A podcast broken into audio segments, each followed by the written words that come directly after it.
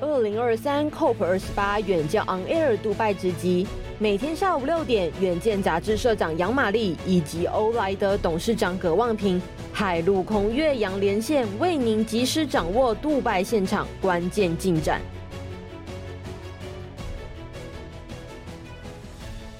各位远见的朋友们，大家好！今天是 COP 啊开幕后的第一天，那我们呢持续呢为各位啊台湾的朋友呢啊追踪整个 COP 二十八现场的一些活动啊。那我们今天呢特别访问呢，已经啊从昨天开始就已经进驻我们的大会区哈蓝区开始布展哈，也是代表我们台湾之光啊哈，因为这个布展的背后呢有很多很多台湾的企业参与啊。那今天的主持人一样还是我跟葛董来担任共同主持人。那今天的贵宾呢就是我们台湾气候联盟的秘书长彭启明彭博士啊，大家都知道他是气候专家哈，气气候权威。不过今天代表说的是气候。之外呢，也是啊，这个我们气候联盟的这个秘书长，他背后呢有八大哈八大台湾高科技哦最重要的公司，以及这一次呢第一次呢到这个我们的气候高峰会来策展呢，我们先请彭博士跟各位听众打个招呼。彭博士，呃，玛丽姐好，葛东好，然后各位听众观众大家好。好，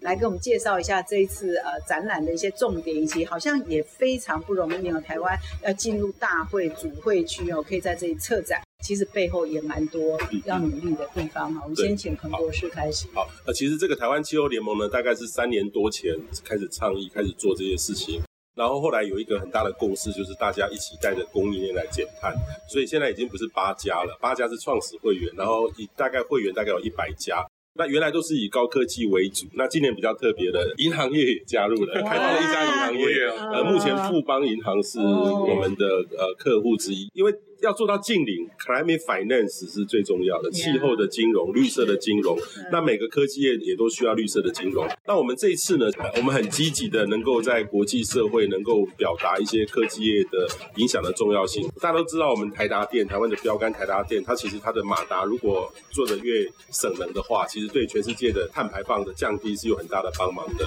那我们的科技业，例如说像电脑，例如说 Acer、ASUS，或者是说我们的台积电，它本身就是一个。模范生，或是说像友达，它的面板，如果它的面板能够它的效效能够提高，对全世界的减碳都会有很大的帮忙。但是这个是一个的责任跟义务，其实都需要方法。那我们后来在这两三年发现到一个关键的重点，就是数位转型跟绿色转型要合在一起。例如说，这次友达光电的董事长洪双浪。他同时也是台北市电脑工会的理事长，那也是我们气候联盟的副理事长。他其实就要亲自来这个现场，要跟大家来分享这种所谓的双轴转型。这个双轴哦，绿色跟数位，大家都觉得，哎，这不是大家都认同吗？可是真的要做没那么容易哦。以以以一个企业来说的话，要做到说它能够很减碳，有一个很好的 dashboard，然后员工的这个数位的素养跟绿色的素养能够融合在一起，这是困难的。他要来分享。那我们其实跟欧洲有一个叫做 European 欧盟发起的欧洲的绿色跟数位的伙伴合作，嗯，哦，等于是我们已经加入的欧盟的一个伙伴，所以我们这次其实会有一些国际级的参与，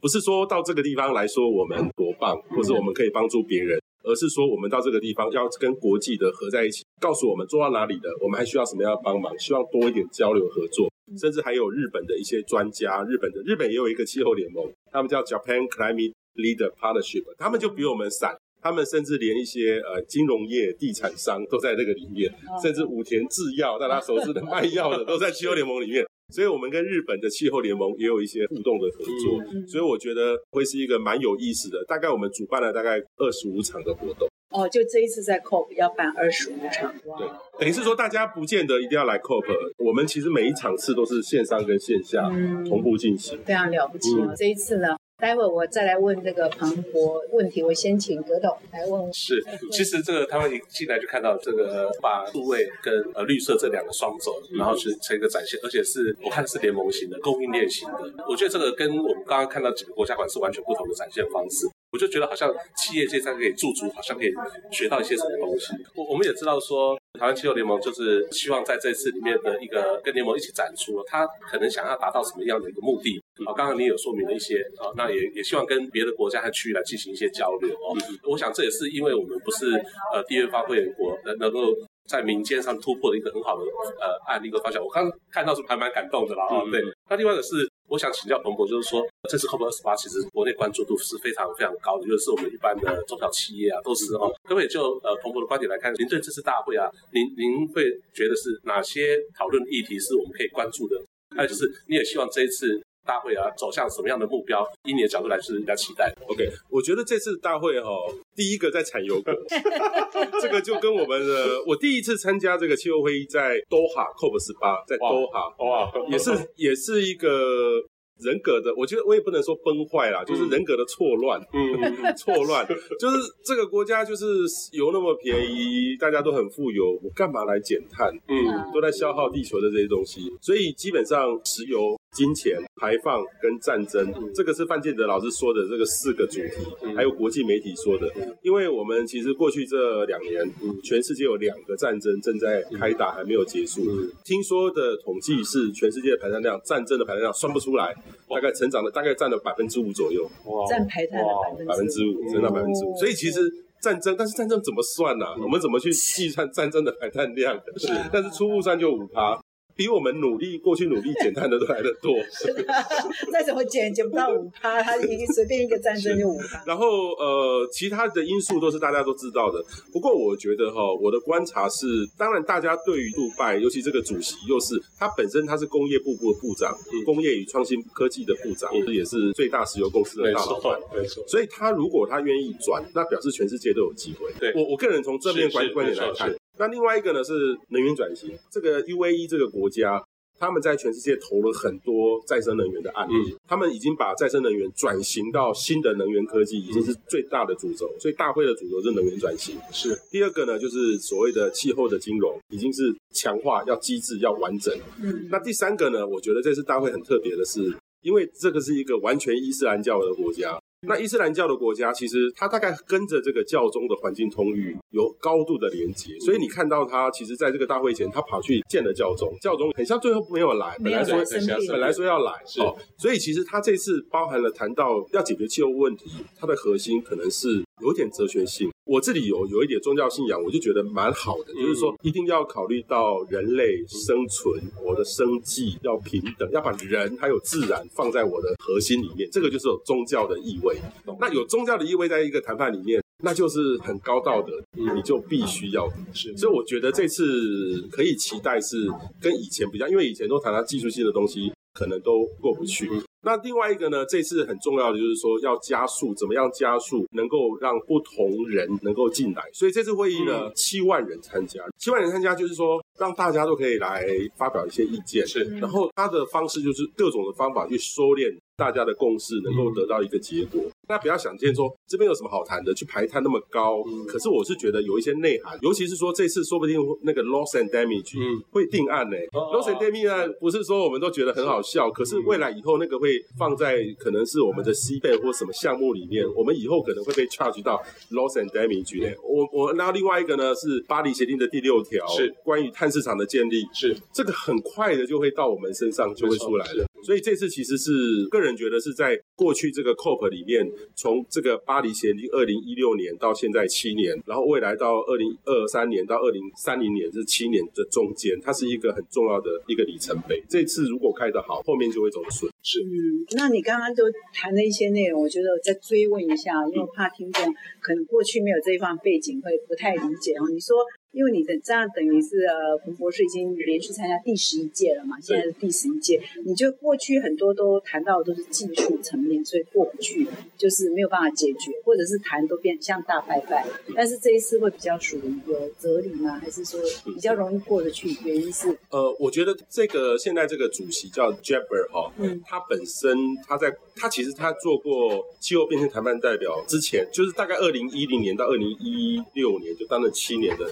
这个阿联酋的谈判代表，他现在五十岁而已哦。他后来呢，又当了部长，又当了这个石油公司的老板。他大概在二零二零年就担任这个阿联酋。阿联酋其实已经准备好要做这个事，所以我在去年看到这个阿联酋的展馆的时候，让我很讶异，已经不是传统的阿联酋的展馆，是一个新的能源转型的展馆。所以我会觉得，呃，我看的这次几次会议里面，因为前几次会议有时候大会的主席扮演重要角色。如果大会的主席如果没有很强的主导力的话，是不会有结果的。但是过去这一年，从这个中东有钱又是能产油的国家的转换。我个人会是值得觉得值得期待的一种，嗯、可能会有一些。就是他的转型，如果已经做得到，其他人也应该都做得到。我再补问呢，嗯、所以你刚刚有特别在提到说，loss and damage 可能就会做啦。巴黎协定第六条，这个要不要再延伸一下？呃，巴黎协定的第第六条就是所谓的碳市场的机制，这个是没有问题的，一定会去往下做。嗯、而且我觉得这次应该会有更明确的结果，全球统一的碳定价，碳定价是。那这个一定会一定会成的，那这个对台湾影响，中小企业会很大。然后另外一个呢是 loss and damage，因为其实这个我记得国外有很多评论叫做芒刺在背啦，就是说这个钱怎么办？可是他现在会改变很多的方式啊，你本身你在。付这个碳税的时候，一部分的资金就要来 loss and damage，所以我们以后也要付这个 loss and damage，也会在我们身上，所以它就有资金的，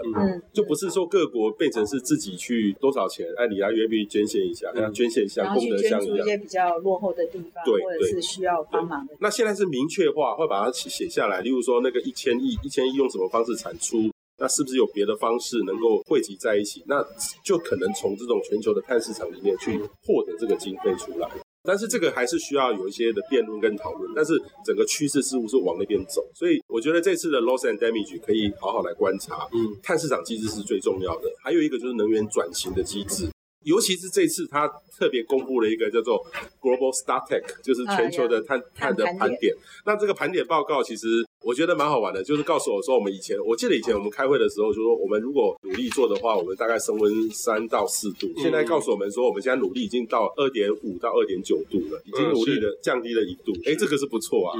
但是你看它里面的细部项，就是它告诉大家有十七项。我们都做不过，做不过，做不过。等于是他已经给你一个成绩单，你要来开会，这个是七项，努 大家努力来谈吧。是，所以 Economist 的封面就是这个是 B 加，投资是 B 减 C 减啊。然 后这一期的嘛，就是我们很多过面都是 C 成绩单。对对对，这就是刚刚接彭博的话，就是我们就是最近就看到他的就是呃联合国环境规划署发布的在。二零二三年的十一月二十号，就是 Emission Gap Report 这个，刚刚洪博讲到这个，这就是我们这些就是老百姓啊，或者创新主想说，哎，我们经过这些努力，到底有得到什么样的成果？来盘点一下。然后这个报告标题就是破纪录的温度创新高。然后呢，就是但世界为了没有再次的，就是削减碳排把排放给再次削减掉，所以平均上升。刚刚你讲二点五到二点九度这件事情。然后甚至会担心说，依照现在的速度，二零三零年我们大家的减碳目标可能都还没办法执行到我们希望的达标的这个部分。那我这次又看到说，我我们带领了企业界关于在数位还有绿色这上面的转型，还有就是跟供应链合作的这些的一个成果。然后我也我也知道您投入的呃就是非常多年了。然后我最近也看到您在提一个就是您在气候永续决策会里面，好、哦、就是说好像分享一些科技跟永续经营的一些经验，尤其是在企业端的部分。那另外一个我也看到您提出的就是台湾气候学院这件事情。我相信呢，台湾气候学会提出来，一定就是这个经验非常丰富的，因为知道说如何去把那个影响力和根扎好跟扩大。嗯，让更多人参与。那嗯是不是也请彭博跟我们讲一下？对，其实现在因为台湾的企业要走到深水区，嗯，就是走到范畴三的减碳。是，那范畴三呢很复杂哎、欸。嗯、我举例，例如说这个企业未来说员工旅行到我们到这个地方旅行，那这个旅行的饭店的碳排量多少？要算呢、欸。那那接下来那那这个呃饭店怎么做？旅行的工具怎么做？这是一件很大的事，所以全世界，呃，我们就发现有一些先进的国家，像这个日本还有韩国，先进国家已经在成立一个大的平台，大家必须把这个数据能够连接，是是，而不是说我自己写一个报告，是。丢给这个什么就结束，是是，包含了这个 ESG 如何是真实的数位的 ESG，是。大家去连接才能够算出范畴三，范畴三算完之后才能够更明确的知道我如何去选择，知道我的范畴三的碳是多少。所以这个基本上就完全要靠数位的工具。嗯嗯。那这个是整个范畴三的领域，这个是现在每个都在碰的。那我觉得在我的观察是在我们这个气候台湾气候学院里面，我们其实在十月底的时候办了一个高阶的主管的班，大概二十几个人参与。我们没有很大。然后大家一起去了解说，哎，能源政策是什么，结构是什么，然后数位转型是什么。结果大家听完之后都蛮感动的，就是说气候变迁的问题完全是要靠 top down，因为老板没有决心往下做，这个下面完全是不可能做到的。权力资源。但是老板如果知道一知半解，那也完蛋。因为他一知半解，如果做一半，他就觉得说啊，这被开机，他、啊、这个开机要花到什么为止？那如果这个企业是中高阶主管去发动的话，也很辛苦，因为要做就要有决心。那如果说做这个东西，例如说以台达电来看的话，要不是老板很积极的往前走，下面其实应该会很犹豫的，因为由于探定价把它设的那么高，所以这个风险怎么去移转？那如何让大家有一个共识，觉得说这个可以做？那就是我们希望能够让大家有一个好的案例。是好在是我们台湾，例如说台达电，或是说呃友达光电，不一样的案例就出来了。是，所以大家互彼此互相交流的时候，就会产生出很多的新的激荡。嗯，所以这个就是我们希望。我我觉得在台湾的还不够，但是台湾那几家企业其实做的很多的国家。都在羡慕嘞，嗯嗯嗯，有些国家没有这样这样做的，没有像台达电这样子。是台达电或是友达那几个，或是台积，都是在全世界的领先的群组哎。可是他们在台湾其实做的很辛苦、很孤单，因为我们的环境没有办法让它好好发展。例如说，好碳市场减碳的计划，并没有太多的工具让它可以做。所以其实我们也找了一些国家，是不是我们能够一起来合作来做？那大家都是张开双手欢迎。那我们刚刚还没有提到，就是说这一次来策展的目的哈的初衷是什么？其实一开始就是要说服大家应该要来气候会议的。我是觉得现在的气候会议跟以前的气候会议不一样了。哦。以前我参加第一次气候会议是 COP 十八的时候，大概不到一万人，大概政府谈判代表大概五千人，然后民间大概五千人，大概一万人左右。呃，从 COP 这个二十六在英国的 Glasgow 到二十七在埃及，然后到今年杜拜，其实三万人、四万人、七万人。那其实政府 double 了，NGO 也 double 了。其实后面呢，更多的是企业的参与，因为现在整个气候的转型，让整个产业界发现到或是嗅到一个味道，碳经济、碳市场的来临，大家都要来参与，所以。我们那时候呢，就发现说大家都在问这个事情，那我说，那我们一起来去好不好？所以我们就有这刚刚一个初步的构想。但是这个其实第一个来这边不是费用的问题，是如何去设计出来。尤其是我们台湾并没有太多可以帮我们什么忙，企企业必须自己想办法。所以我们的确是花了很多的心思，然后去布局，甚至这个内容也必须要让 UNFCCC 来认可。所以我们当我们提出数位跟绿色，这个人家都是在喊一些口号，可是我们有实力，嗯，那他们就非常 welcome，让我们来一起做这个事情。那但是我们也发现说，来这个地方场地也有限啊，所以我们也开放了线上跟线下来进行，也希望是说有一些直接的 outcome 能够出来。那这个也不能说我们自己说多好，也要把同等跟我们在做一样的事情的企业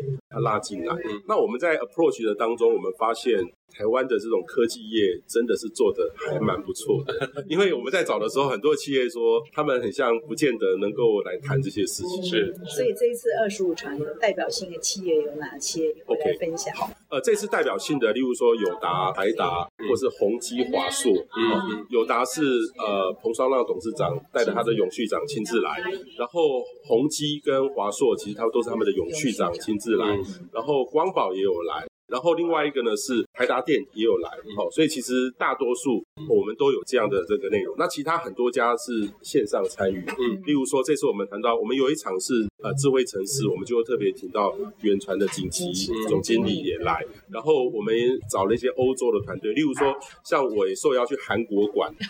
所以你也好忙哦，还要去帮别人捧场。对，就是说，例如说我们也请到韩国，因为气候变迁的教育很重要，是啊，教育很重要。那这个教育如何做，我们必须去多一点的合作，所以目前我观察是韩国的气候变迁的教育走的比台湾还要前面一点，尤其他们对于 carbon sink 这个东西哦，哦，就是说如何去把碳真的去抓下来是很重要的。我觉得这次的会议还有一个最重要的是说，我们以前都谈 ESG，可是 ESG 重量不重质。这个这次会议，我相信会有一点该赖会出来，嗯，要大家要重质了，不能只重量。是，也有听到一些声音哦，因为我们认识的也非常多，就是说，如果你倡议 ESG 这件事情，如果没有达到实际的，就是减碳的一些行为或是一些规划去做的话，可能你的 ESG 会被质疑。这件事就跟林波波讲的是一样的。我我们我们那时候每每一家厂商来的时候。大家谈的时候，我们海董事长就跟我说，彭博士我们不能带头娇气加漂绿来这个地方，表示我来参加。嗯，我们把我们的筛选的原则是根据联合国在 COP 二十七定义这种所谓的不是漂绿的一个原则，大家都要同意是勾选后你才能够来参加。是你在刚刚在路上都听得到人家在讨论这件事情，是的是是，他跟我们台湾企业是蛮珍惜，都是拿出实际的东西出来给大家。对对对。那你这边要怎么跟台台湾的听众说明一下，什么样的行为呢就会被认为是漂绿？第一个，你一定要设定很强烈的减碳目标；第二个，你要自己知道体重，就你他说，要是我。一天到晚喊喊我要减肥，可是我从来不知道我体重多少，这都是假的。是，然后另外一个呢，是你要定期去揭露，是，然后你也不可能说我我要减肥，我还是去投资很多会胖的食物的产品，类似这样的概念。所以联合国就有有十项的原则，在去年就提出了。我相信今年这种漂绿的指南，反漂绿的指南会越来越清楚。这样蛮重要的。是是是，就像说葛董其实就是完整的 去去做这些事情，但是其实有很多的企业实际上。是做，他宁愿去呃让大家觉得他很对，他做了很多方向性的东西，但是没有数据，没有第三方，就是说自己的目标明确和检核查核点都没有。就是有一些企业就会把它当 PR 了哈，所以我就记者会啊或者什么年报，就说哦我要呃走向绿色企业，我要减碳多少，我都没有 action plan，也没有先盘点说我现在是多胖，我要减到多多瘦啊，都没有这样的呃 implementation 执行的话，可能就会被强烈质疑你是不是有漂绿的。是大家一定要注意这件事，要说到做到的年代，强调值的年代，对对对对，非常好。那这个我觉得彭博蛮辛苦的，他在因为整个会议要十二天，所以彭博 他这次来这边，然后呃，这个摊位要守着十十来天哦，真的非常辛苦。对，所以你你打算怎么样度过这未来几天？其实，在 COP 不是来玩的，也不网友说彭博是每年都去朝圣，我多希望我可以去来开开会，写写心得就好了。这不是，这是在你实际上找到一些合作单位去做事，而且做事还要有影响力出来，让大家知道。所以。我其实是花很多心思，花很多心思。